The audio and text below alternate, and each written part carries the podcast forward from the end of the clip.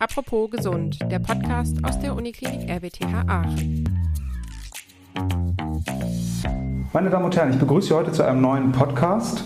Ähm, ich sitze hier heute mit ähm, Herrn Privatdozent Dr. Marc Schroberer aus der Klinik für Kinder- und Jugendmedizin, Sektion Neonatologie. Ich glaube, das habe ich so richtig formuliert. Ich begrüße Sie recht genau. herzlich. Hallo. Ähm, vielleicht fangen wir mal ganz mit einem etwas abseitigen Thema an. Ich äh, glaube, Sie sind geborener Hesse, ne, wenn ich das gesehen hatte. Und glaube ich, aber in Westfalen äh, zur Schule gegangen und auch äh, quasi anfänglich sozialisiert und dann nach Aachen gekommen. Das ist richtig? das ist genau richtig. Und es ist ähm, interessant, dass Sie Westfalen sagen. Das erlebt man, ähm, wenn man aus dem Ruhrpott kommt, erst im Rheinland. Ja. Also da wird man als Westfale identifiziert, während man sich sonst eigentlich immer die, die Identität des Ruhrgebiets gegeben hätte. Mhm. Ähm, und ähm, mir ist tatsächlich erst im Studium klar geworden, dass ich ähm, samstags häufiger im Westfalenstadion war. Mir war der Bezug zu meinem Wohnort da nicht so klar.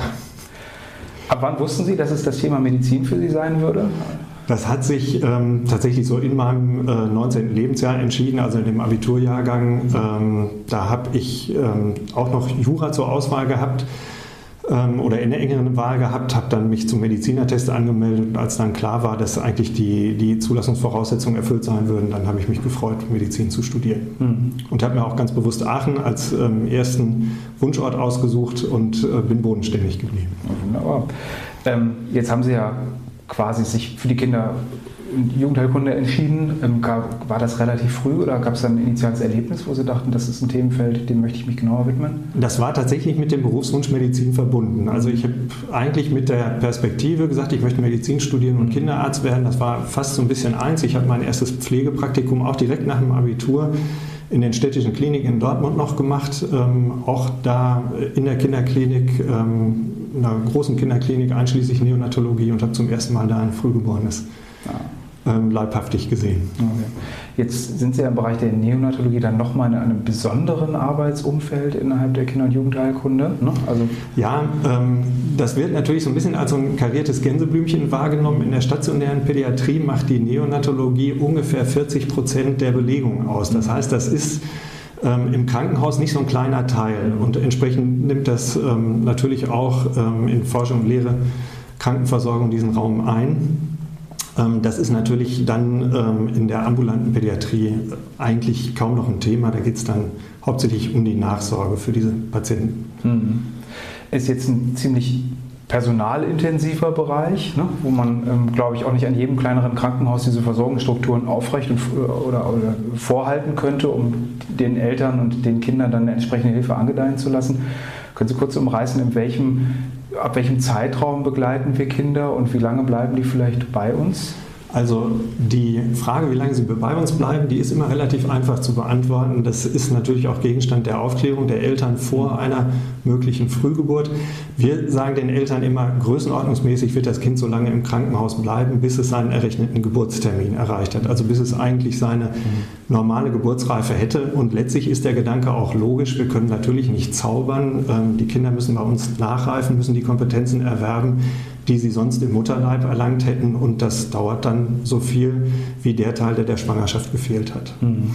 Und ab wann geht's los? Ähm, das ist eine in Deutschland nicht ähm, schwarz-weiß geklärte Frage. Wir haben einen sogenannten Graubereich zwischen der vollendeten 22. und der vollendeten 24. Woche, in dem wir ähm, uns sehr genau die individuellen Aussichten des Kindes anschauen und mit den Eltern besprechen und dann ähm, in einem gemeinsamen Konsens ähm, den Weg für dieses Kind beschließen, während ab der vollendeten 24. Woche ähm, eine sehr eindeutige Empfehlung zur intensivmedizinischen Behandlung gilt. Mhm. Mhm. Jetzt haben wir heute quasi vor allem den, den Forschungsaspekt im Fokus. Was sind denn die limitierenden Faktoren, die Frühstgeborene in dem Alter in der Regel so prägen?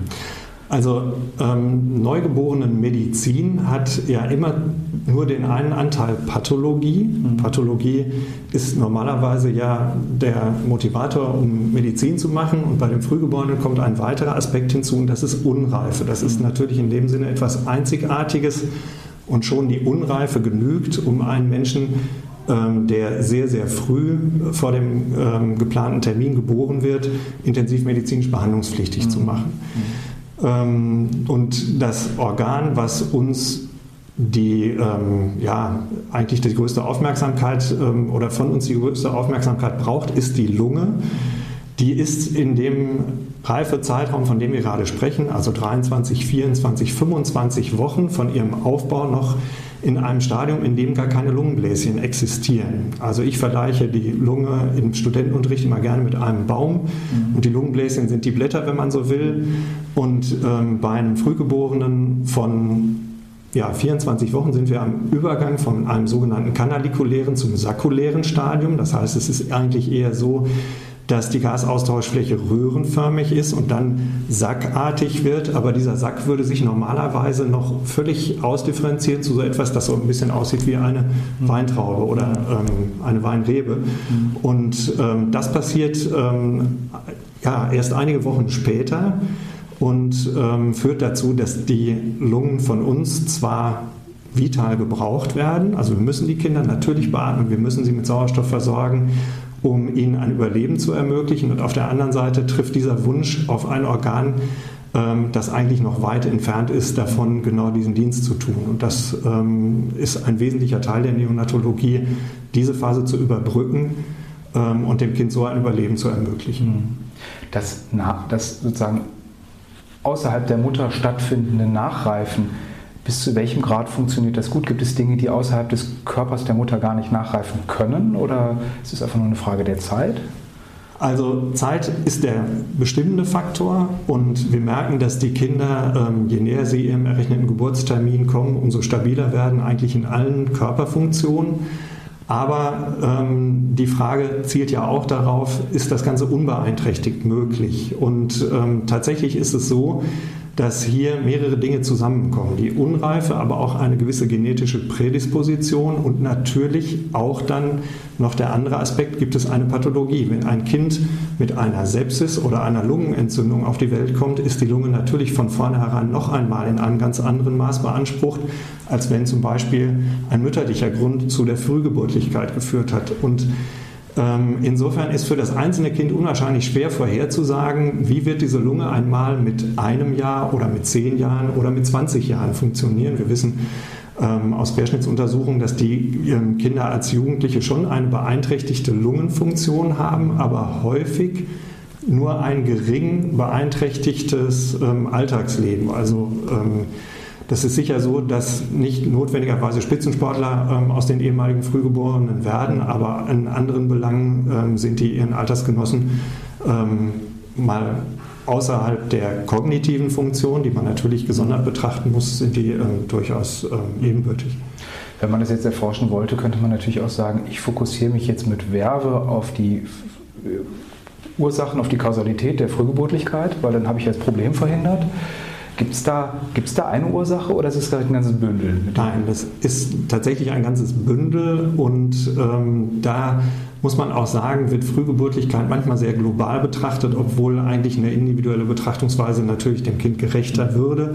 Die Ursachen können zum einen bei der Mutter liegen. Das heißt, ich habe möglicherweise eine völlig intakte Schwangerschaft, aber ähm, die kann nicht ausgetragen werden, weil zum Beispiel ähm, die Darm- oder die Urinausscheidungsfunktion der Mutter beeinträchtigt ist oder weil es immunologische Vorgänge bei der Mutter gibt, die vor allem ähm, ja, eigentlich deren Organismus betreffen und nicht so sehr den kindlichen. Das wird häufig die Schwangerschaftsvergiftung genannt.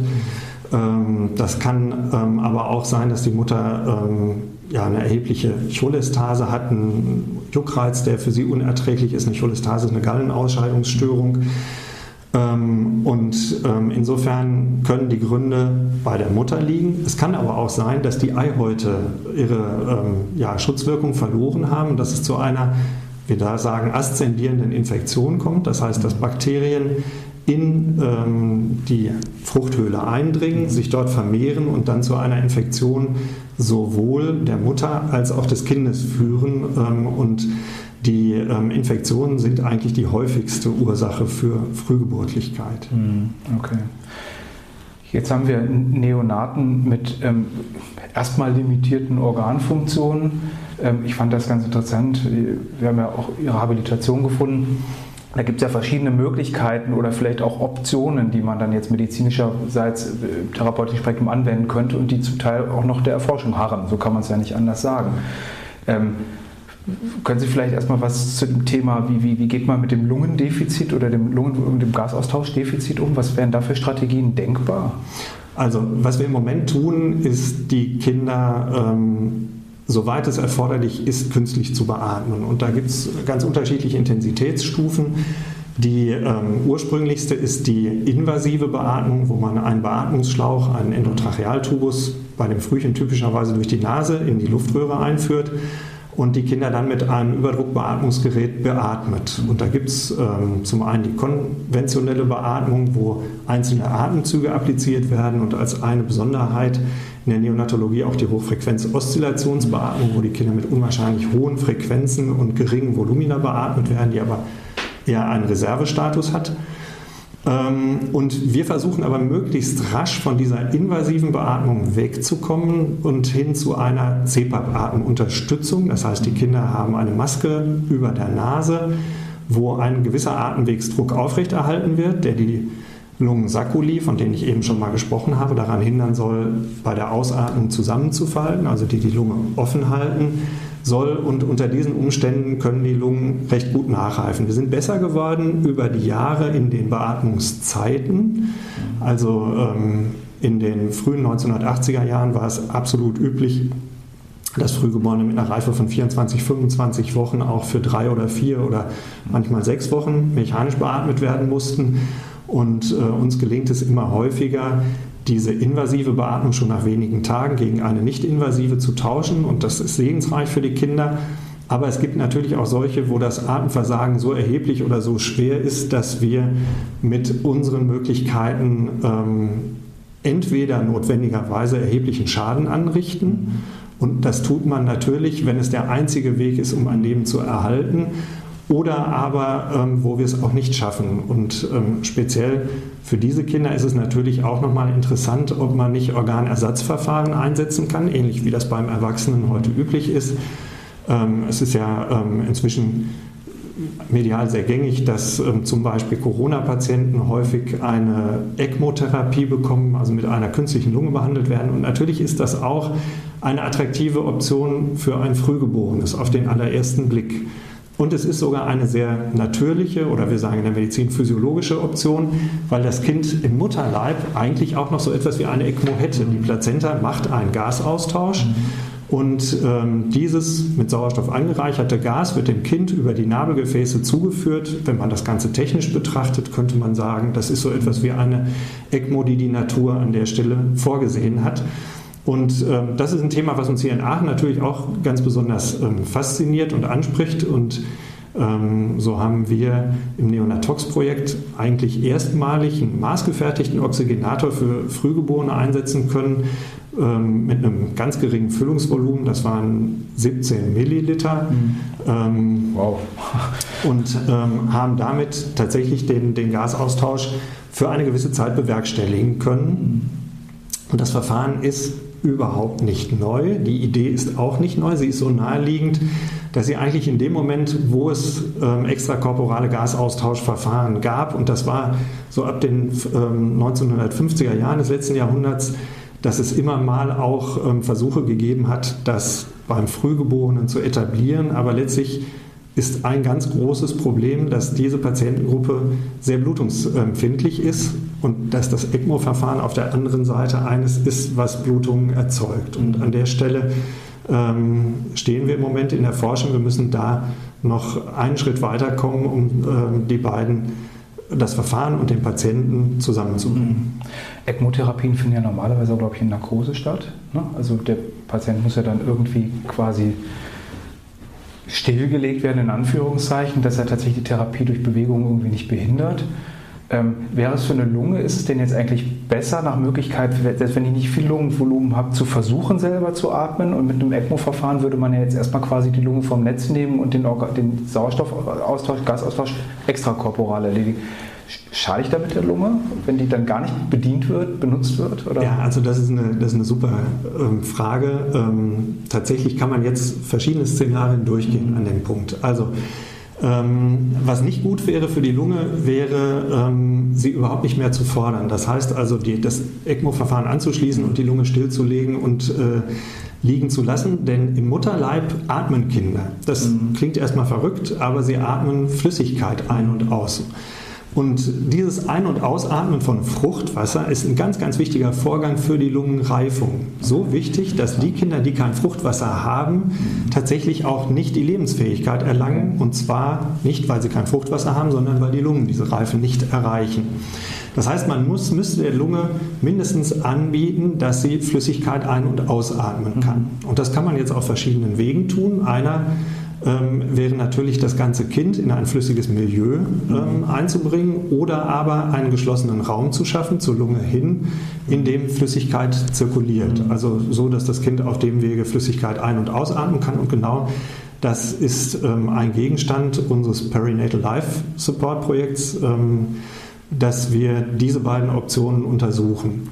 Was auch vorstellbar ist, ist, dass das Kind durchaus weiter atmet, aber dass wir nicht mehr in gleichem Maße gezwungen sind, ähm, die, die Grenzen des, Möglichkeiten, äh, oder des Möglichen auszuschöpfen. Das heißt, wir können eine Beatmung milder gestalten und ähm, es wäre aus meiner Sicht durchaus erwünscht, dass das Kind selber weiter atmet. Also es ist nicht unbedingt gesagt, dass eine ECMO auch erfordert, dass der Patient in einer Narkose ist.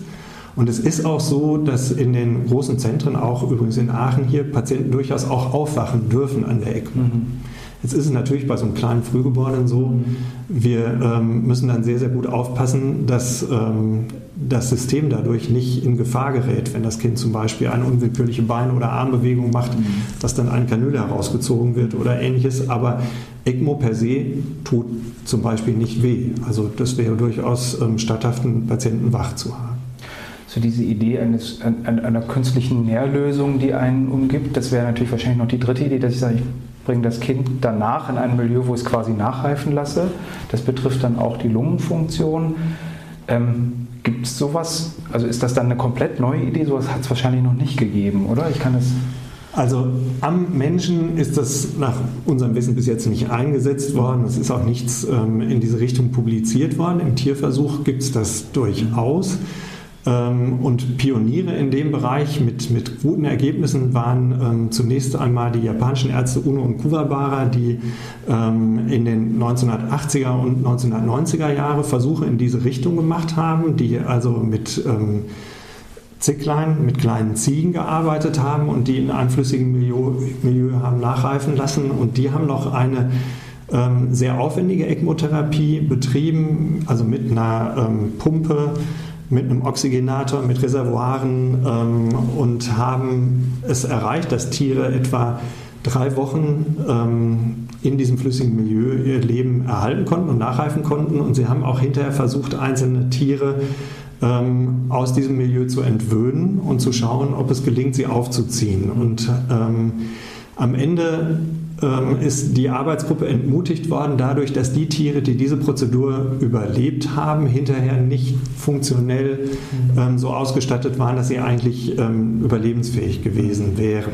Und dann hat die Idee relativ lange ähm, geruht und ist spektakulär im Jahr 2017 ähm, nochmal wieder veröffentlicht worden, ähm, diesmal von einer Arbeitsgruppe aus dem Children's Hospital of Philadelphia um Alan Flake und Emily Partridge.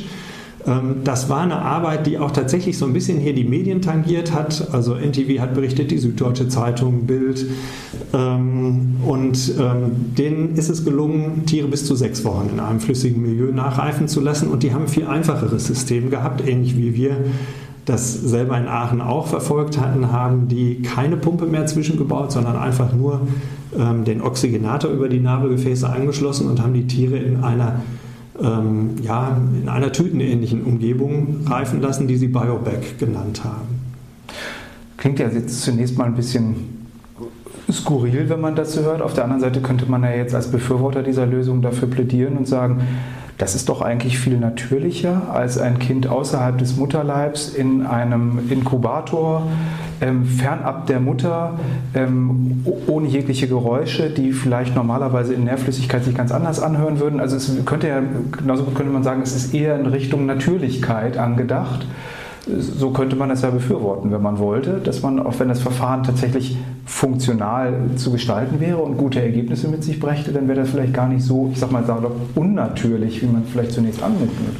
Es ist eine ganz faszinierende Idee und sie nimmt viel von dem auf, was die Natur an der Stelle vorgesehen hat. Also für die, ähm, für die Kinder in dieser Reife, 24, 23 Wochen, wäre ja die Umgebung der Gebärmutter der natürliche Raum und die schützt die Kinder vor Kälte, die schützt die Kinder vor intensivem Licht, die schützt die Kinder vor Lärm ähm, und ähm, ja, schafft so ein ganz, ganz eigenes Milieu, das wir uns ja mit unseren Sinnen nur vage vorstellen können. Ähm, was aber ja offensichtlich optimal ist äh, für den Menschen in dieser Reife. Und na klar, viel von dem könnte man in einer künstlichen, ähm, in einem künstlichen Setting wieder abbilden. Den Schutz vor Wärme, den Schutz vor Licht, den Schutz vor Lärm. Aber eins geht dabei natürlich notwendigerweise verloren. Und das ist die symbiotische Beziehung zwischen Mutter und Kind. Und das ist der Punkt, der nicht natürlich ist daran. Und das ist auch der Punkt, der Menschen natürlich erstmal Angst macht. Ähm, und ähm, ich würde nicht sagen, dass er mir Angst macht, aber doch auch ähm, gehörigen Respekt bereitet, denn die Frage ist natürlich auch, ähm, wie wird denn die Beziehung zwischen Eltern und Kind weitergehen, wenn das Kind ihren Blicken entzogen ist und allen ihren Sinnen letztlich entzogen ist, wenn sie es nicht streicheln können, wenn sie es nicht hören können, wenn sie es nicht riechen, nicht sehen können. Und ähm, das wird sicher eine der ganz, ganz großen Herausforderungen sein, wenn man dieses Verfahren ähm, in die Wirklichkeit umsetzen möchte.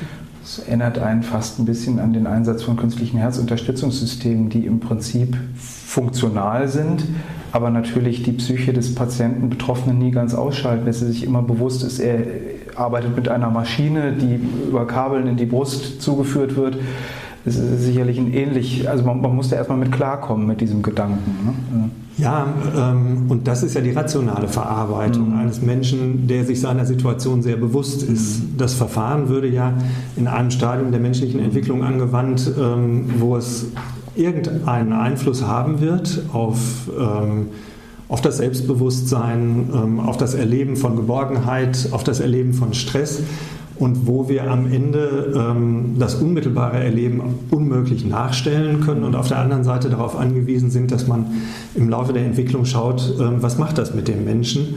Ähm, und an der Stelle ähm, plädiere ich auch sehr dafür, dass man Kind und Eltern als eine Einheit begreift. Das macht ja nicht nur etwas mit dem Kind, sondern es macht eben auch etwas mit den Eltern. Mhm. Ähm, und es ist natürlich ganz wichtig, ähm, dass Eltern und Kind hinterher zu einer diadischen Beziehung finden. Mhm. Mhm. Ein anderes Thema, was ich noch ganz interessant fand, war der sozusagen oder das gezielte Aufgreifen von Algorithmen in der Beatmung. Also ähm, wenn Sie da noch ein bisschen was zu sagen könnten, man würde ja, äh, mittlerweile gibt es für Autos, für Flugzeuge Autopiloten, die quasi autonom funktionieren. Meistens sind es maschinenlernende Algorithmen, die sich selber verbessern, aus der Situation auch die richtigen Schlüsse ziehen und dann automatisch an eine Art, äh, eine Art und Weise sich vervollkommnen und immer besser auf die Situation adaptiert werden können.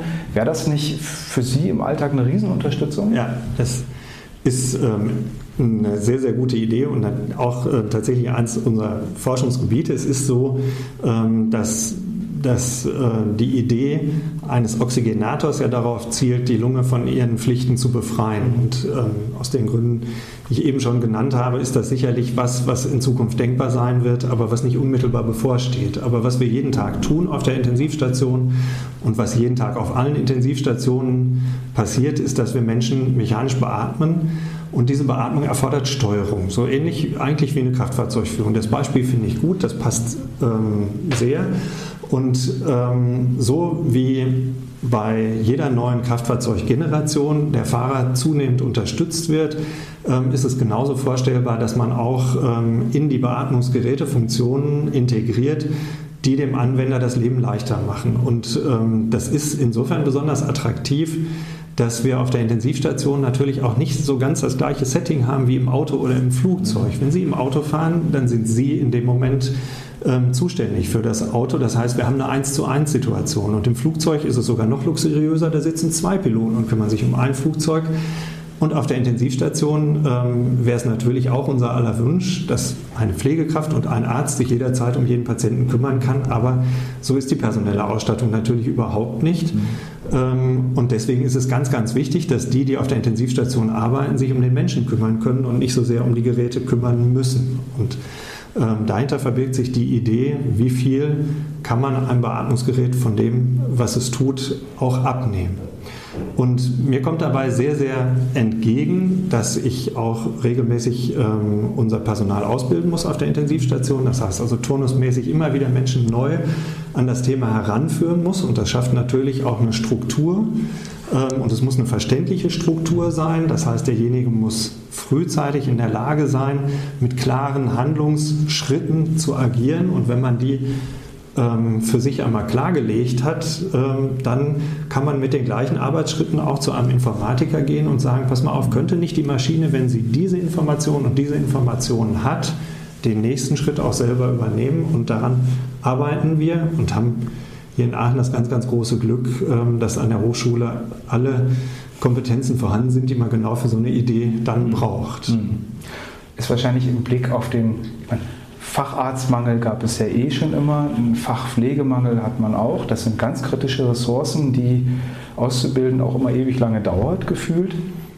Und äh, vielleicht ist das alleine deswegen irgendwann ein zwingender Gedanke, dass man sich denkt, vielleicht soweit es geht, Leute technisch zu entlasten, um die, damit sie ihre Aufmerksamkeit vielleicht auf andere Faktoren der klinischen Arbeit lenken können. Ne? Ja, also unter dem Aspekt des Entlastens ähm, sehr gerne. Mhm. Ähm, es ist ja so, dass man zum Beispiel in der Fliegerei auch gelernt hat, ähm, dass die Autopiloten ihre Arbeit so gut machen, dass die Piloten selbst in kritischen Situationen sie häufig laufen lassen, damit sie alle anderen Aspekte im Blick behalten können. Ähm, unter dem Aspekt ähm, des Ersatzes äh, möchte ich das natürlich nicht mhm. gerne sehen. Also wäre wär mir nicht lieb, äh, wenn demnächst noch weniger Pflegepersonal auf der Intensivstation ist ähm, und stattdessen irgendwelche Maschinen die Arbeit ähm, quasi übernehmen. Ähm, das ist ein sehr, sehr menschlicher Beruf, den wir haben und der soll von Menschen ausgeübt werden. Aber, na klar, wenn ich den Fokus auf den Menschen richten kann, ähm, kann ich in dem Moment viel nützlicher sein, als wenn ich etwas für eine Maschine erledigen muss, was die vergleichbar gut auch selber könnte. Mhm. Wenn wir jetzt so ein bisschen zurückgehen, ich glaube, Sie haben hier in Aachen angefangen zu studieren damals ne? und sind, ähm, das müsste dann schon fast 20 Jahre, ne? so bestimmt. Also da überblicken Sie jetzt wirklich quasi zwei Dekaden auch aus Ihrem Fachgebiet und können sich bestimmt überlegen, wie es früher mal war. Ähm, Medizin hat ja einen, äh, wirklich einen steten Fortschritt hingelegt. Können Sie sich vorstellen, was da in Zukunft mal auf uns lauern wird? Und wenn Sie sich das wünschen könnten, wie könnte das in zehn Jahren aussehen? Also ähm, erstmal danke ich ganz herzlich fürs Kompliment. ähm, es sind drei Dekaden tatsächlich. Okay. Und ähm, ja, ähm, also ich hoffe nicht, dass irgendetwas auf uns lauert. Ähm, Im Gegenteil, ich möchte natürlich, dass wir uns ähm, an einen Punkt entwickeln, dass die Dinge schöner werden. ich wünsche mir unbedingt, dass die Medizin ähm, ihre menschliche Seite weiterentwickelt. Und ich glaube, da ist viel passiert in den letzten Jahren, auch wenn wir viel über Technik sprechen in diesem ähm, Podcast, ähm, ist es mir einfach immer unwahrscheinlich wichtig, dass ähm, klar ist, dass die Beziehung zwischen Pflegepersonal und Ärzten und Patienten ähm, eine menschliche Beziehung ist. Und ähm, ich glaube, es hat sich insofern viel entwickelt, dass Patienten mündiger geworden sind, dass sie kompetenter geworden sind, die Dinge besser verstehen, ähm, dass wir viel mehr Fragen gemeinsam entscheiden ähm, und dass aber einfach auch das Bewusstsein und der Fokus ähm, mehr auf den Menschen gerichtet ist, als das vielleicht noch in den 1960er Jahren zum Beispiel der Fall war oder auch in den 70ern, wo ich als Frühgeborenes übrigens ähm, dann zunächst mal in einen separaten Raum, in ein Wärmebrett verbracht worden ist und meine Eltern ähm, jeden Tag eine Stunde Besuchsrecht hatten. Also da hat sich unwahrscheinlich viel getan und ich möchte natürlich, dass sich Medizin weiter in die Richtung entwickelt. Ich bin aber auch zuversichtlich, dass das so sein wird. Für die Neonatologie wünsche ich mir sehr, dass wir noch mehr familienzentrierte ähm, Arbeit möglich machen können. Es ist in Schweden heute fast selbstverständlich, dass es Familienzimmer gibt für die ähm, Frühgeborenen. Und ähm, wir sehen, dass die, ähm, die Beziehung zwischen Eltern und Kind davon profitiert. Und das klingt alles immer sehr, sehr soft und hat fast schon so einen esoterischen Touch. Aber wenn Sie sich die ähm, Entwicklung der Kinder angucken, wenn Sie sich anschauen, was Selbstbewusstsein und Geborgenheit und Akzeptanz für einen Menschen bedeuten, dann können Sie sich doch sehr gut vorstellen, dass das einen riesen Unterschied macht, ob man in dieser Phase seinen Eltern entfremdet wird oder ob da etwas zusammenwächst, ähm, was schon immer zusammengehört hat. Und ähm, ich glaube, dass das wirklich ähm, auch messbar ökonomisch sich ähm, mehr als rentiert. Also es wird ja immer bei allem, heute wird auch die Kostenfrage mit ähm, aufgebracht und äh, am Ende richtet die sich vor allem an die Gesellschaft. Also was ist die Gesellschaft bereit an der Stelle zu investieren? Aber ich kann zu diesem Investment nur raten. Also ich bin mir ganz, ganz sicher, ähm, dass jedes Engagement, was an der Stelle investiert wird, sowohl in das körperliche Wohlergehen der Kinder als auch in ihre Entwicklung sich später zigfach wieder auszahlen wird. Mhm. Und wenn Sie jetzt nochmal zurückdenken, ganz am Anfang Ihrer Karriere, wenn Sie das bewerten, was würden Sie sich selber zurufen, wenn Sie überlegen, jetzt nach, nach dann doch einigen Jahren der praktischen Arbeit und des, des Forschens, ähm, ist das so für Sie gut gelaufen oder hätten Sie das Gefühl gehabt, es gäbe noch ein paar Sachen, die Sie gerne anders gemacht hätten? Ach, ähm, also wenn ich mir im Nachhinein ähm, nochmal was anders hätte wünschen ähm, dürfen, dann hätte ich gerne die Möglichkeiten, die in diesem Standort stecken, eher entdeckt. Ähm, denn da muss ich sagen, da sind mir zum Glück in den richtigen Momenten die Dinge zugeflogen. Ähm, ich kann mich erinnern, dass ich mit Professor Olikowski, als er die Leitung der ähm, Neonatologie übernommen hat, im Jahr 2008, ähm, 2009 darüber gesprochen habe, wie soll denn ähm, meine Forschung aussehen. Und ähm, letztlich habe ich ähm, da als erstes von mir aus das Neonatox-Projekt als Idee vorgestellt und dann hat er gesagt, na gut, dann schau doch mal ähm, oder schauen Sie mal nach einem Industriepartner. Und in dem Moment habe ich mir überlegt, Mensch, vielleicht gibt es hier Leute, die können das noch besser als ein Industriepartner und habe dann das Helmholtz-Institut entdeckt. Ich muss es sagen, es ist äh, die nächste, das nächste Haus, die Straße runter und es ist eins von, ich glaube, insgesamt drei Instituten auf der Welt, die ihnen maßgefertigte Oxygenatoren bauen könnten. Ja, das lag direkt daneben und beinahe wäre man darüber gestolpert. Und ähm, im gleichen Moment äh, hatte ich dann auch das Glück, dass ich bekannt gemacht worden bin ähm, mit ähm, dem Institut und Lehrstuhl für experimentelle Perinatologie, damals ähm, vom Professor Kramer in Maastricht, ähm, frisch ins Leben gerufen, hatte ein frühgeborenen Lämmermodell wiederum eigentlich nur einen Steinwurf ähm, entfernt und diese Kooperation hat sich ähm, bis heute gehalten. Also wir machen auch ähm, weiterhin ähm, viel Zusammenarbeit an der Stelle und ja, wenn ich noch mal was anders machen dürfte, dann würde ich früher danach gesucht haben. Aber ähm, tatsächlich hat es dann mich gefunden und insofern habe ich, glaube ich, überhaupt keinen Grund, undankbar zu sein. Super Formulierung. Vielen Dank, Herr Schober, für das Gespräch. Dankeschön. Ja, ich bedanke mich auch.